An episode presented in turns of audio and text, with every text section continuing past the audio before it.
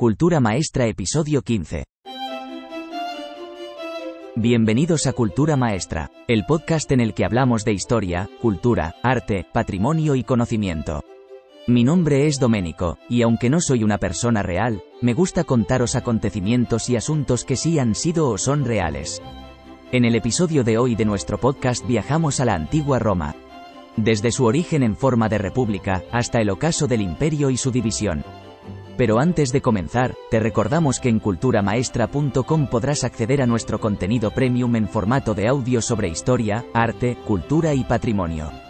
Esta semana presentamos la historia de Rodrigo Díaz de Vivar, conocido comúnmente como el Cid, adentrándonos en su vida como caballero al servicio de reyes como Sancho II, Alfonso VI o incluso a las órdenes de algún monarca de una taifa musulmana.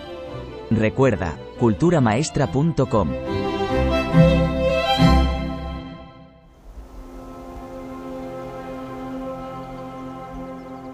Cuenta la leyenda que allá por el año 753 antes de nuestra era, Roma fue fundada por Rómulo y Remo, dos hermanos criados por una loba.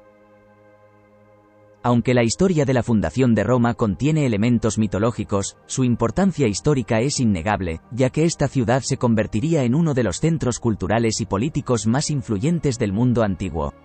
Los orígenes de Roma se remontan a su condición inicial de un modesto asentamiento. En sus primeros días, la ciudad no era más que un pequeño núcleo de población en las colinas que bordeaban el río Tíber, en la región central de la península itálica. Esta ubicación estratégica en el corazón de esta península, cerca de la confluencia de varios ríos, proporcionó a Roma una serie de ventajas naturales que resultaron cruciales para su desarrollo. Más allá de sus inicios mitológicos, la primigenia ciudad de Roma se constituyó como una monarquía bajo el gobierno de reyes legendarios como Rómulo, Numa Pompilio y Tarquinio el Soberbio. Un período de tiempo, en el que se establecieron las bases de su sociedad, en la que destacaba una clara división entre patricios, pertenecientes a la nobleza, y los plebeyos, los ciudadanos comunes. Con el paso del tiempo, esta monarquía se volvió cada vez más tiránica, lo que provocó que los ciudadanos romanos se rebelaran y expulsaran al último rey, Tarquinio el Soberbio, en el año 509 a.C. Esto marcaría el inicio de la República Romana, fundamentada principalmente en un sistema de gobierno en el que los ciudadanos tenían voz en las decisiones políticas. Esta república se caracterizaba por un sistema de gobierno complejo, el cual contaba con dos cónsules elegidos anualmente, un senado compuesto por patricios y una asamblea de plebeyos que tenía el poder de veto. Un sistema político que permitía un equilibrio de poderes y un gobierno más estable. A lo largo de los siglos, Roma comenzó a expandir su territorio por la península itálica. Durante las guerras samnitas y las guerras púnicas, Roma ganó control sobre regiones como Campania, Sicilia y Cerdeña una expansión territorial que fortaleció la economía y el poder de Roma. Con el propósito de consolidar su dominio en la península, consiguió alianzas estratégicas con otras ciudades, además de conquistar territorios como Etruria y Umbría, lo que ampliaría aún más su influencia en Italia. La expansión territorial tuvo un profundo impacto en la sociedad romana se produjo una acumulación de riqueza en manos de la aristocracia terrateniente, mientras que la plebe comenzó a exigir una mayor participación en el gobierno y la distribución de tierras. Esta rápida expansión de su territorio generó desafíos tanto internos como externos. Entre estos últimos, el más significativo fue el conflicto con Cartago, representando la primera confrontación a gran escala entre Roma y una potencia militar establecida. La lucha entre estas dos fuerzas dominantes del Mediterráneo occidental marcó el comienzo de las guerras púnicas, una serie de conflictos que acontecieron entre los siglos III y II antes de nuestra era, y que llevarían a Roma a convertirse en la potencia incontestable de la región. El enfrentamiento impulsó el desarrollo militar y estratégico de la República Romana en sus primeros siglos de existencia.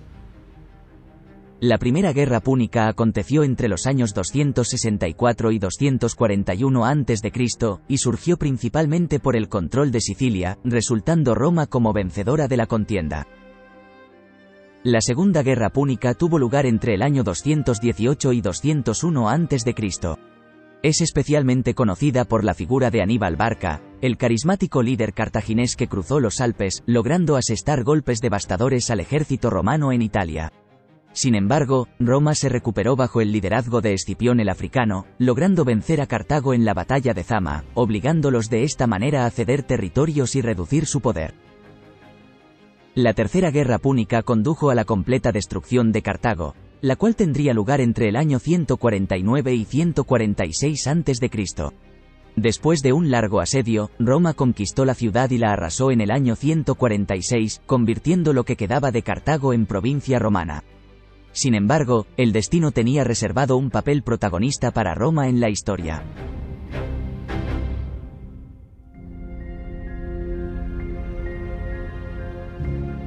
La República experimentó una serie de transformaciones trascendentales en su gobierno, además de su estructura política y relaciones exteriores, siendo la más crucial el ascenso de Augusto y la consolidación del poder imperial. Este período crítico entre el 27 a.C. y el 14 después de Cristo marcó la transición de la República Romana a un imperio centralizado, con Augusto sentando las bases para un nuevo orden político y social. Bajo su mandato, conocido como el Principado, Roma dejó atrás décadas de guerras civiles para dar paso a dos siglos de estabilidad conocidos como la Pax Romana. Augusto gobernó hasta su muerte en el año 14 de nuestra era. Su legado fue una Roma transformada y un imperio romano que continuó expandiéndose desde aquel momento. A pesar de su muerte, el Principado se mantuvo como un sistema de gobierno efectivo, y sus sucesores continuaron su legado en la creación de este recién nacido imperio. El Imperio Romano que abarca desde el año 14 después de Cristo hasta el siglo V de nuestra era, representa una de las etapas más esplendorosas y duraderas de la antigüedad clásica. Durante este período, Roma experimentó un vasto crecimiento territorial, un florecimiento cultural y una evolución en su forma de gobierno. En este periodo imperial, destacan las figuras de los emperadores romanos. En sus mandatos se llevaron a cabo conquistas que expandieron las fronteras del imperio, desde Britania en el noroeste, hasta Mesopotamia en el este, además del norte de África en el sur. Estas expansiones territoriales inyectaron riqueza y diversidad cultural al imperio, pero también plantearon retos logísticos y políticos significativos para administrar y mantener la unidad de tan vasto territorio. El manejo eficiente de las provincias y el control militar de las fronteras se convirtieron en desafíos clave para los emperadores, ya que debían alcanzar el balance necesario entre centralizar el poder imperial y delegar autoridad a los gobernadores provinciales. La diversidad étnica y cultural del imperio también requería políticas hábiles para integrar a los pueblos conquistados y promover la identidad y valores romanos en todo el territorio. En este punto es necesario destacar uno de los logros más significativos del imperio romano. La Pax Romana fue un largo período de paz relativa que duró más de dos siglos. Bajo un gobierno fuerte y centralizado, los ciudadanos romanos y las provincias disfrutaron de una estabilidad que fomentó el comercio, la prosperidad económica y el desarrollo cultural. Los emperadores, aunque a menudo autocráticos, también patrocinaron obras públicas y la promoción de la cultura. El Imperio Romano fue además un crisol de culturas, ya que abarcaba una variedad de territorios y pueblos. Este ambiente diverso condujo al sincretismo cultural, donde se mezclaron elementos de diferentes culturas, religiones y filosofías. Esta interacción cultural resultó en el surgimiento de nuevas formas de arte, arquitectura y religión, como el culto al emperador.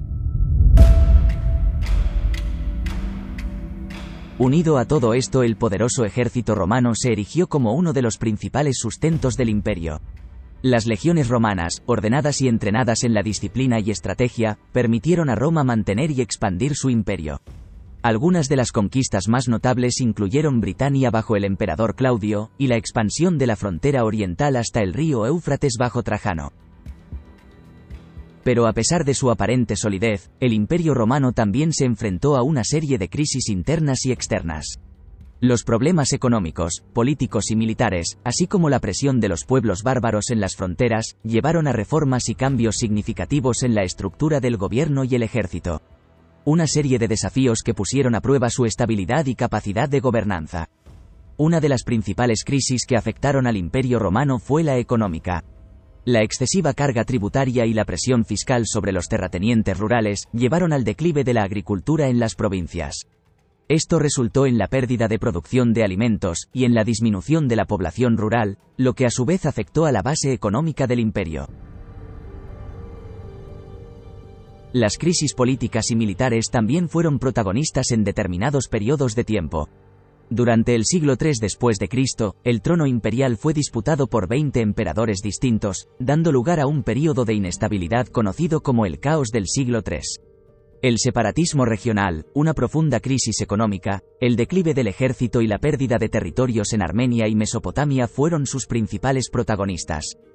Para hacer frente a estas crisis, el emperador Diocleciano llevó a cabo una serie de reformas importantes a finales del siglo III después de Cristo. Estableció el sistema de gobierno conocido como la tetrarquía, en el que cuatro emperadores compartían el poder, dividiendo el imperio en regiones más manejables, además de emitir una serie de edictos económicos que ayudaban a controlar la inflación y fortalecer la economía. Constantino el Grande, quien se convirtió en emperador en el año 306 después de Cristo, continuó las reformas iniciadas por Diocleciano. Su edicto de Milán en el año 313 después de garantizó la tolerancia religiosa en el imperio y marcó un paso importante hacia la adopción del cristianismo como religión oficial. Junto a esto, trasladó la capital del imperio a Bizancio, que luego se conocería como Constantinopla, fortaleciendo la posición oriental del imperio. Pero a pesar de estas reformas, el imperio romano no pudo detener su declive gradual. Las divisiones internas persistieron, y las presiones externas de los pueblos bárbaros continuaron aumentando. Finalmente, en el año 476 después de Cristo, el Imperio Romano de Occidente colapsó cuando fue invadido por los bárbaros germánicos, mientras que el Imperio Romano de Oriente, conocido como Imperio Bizantino, sobrevivió durante varios siglos más. El período de crisis y reformas en el Imperio Romano marcó la transición hacia la Edad Media en Europa, Aún así, el legado romano perduró en muchas formas en la cultura y la sociedad occidental. Y hasta aquí el episodio de hoy de Cultura Maestra.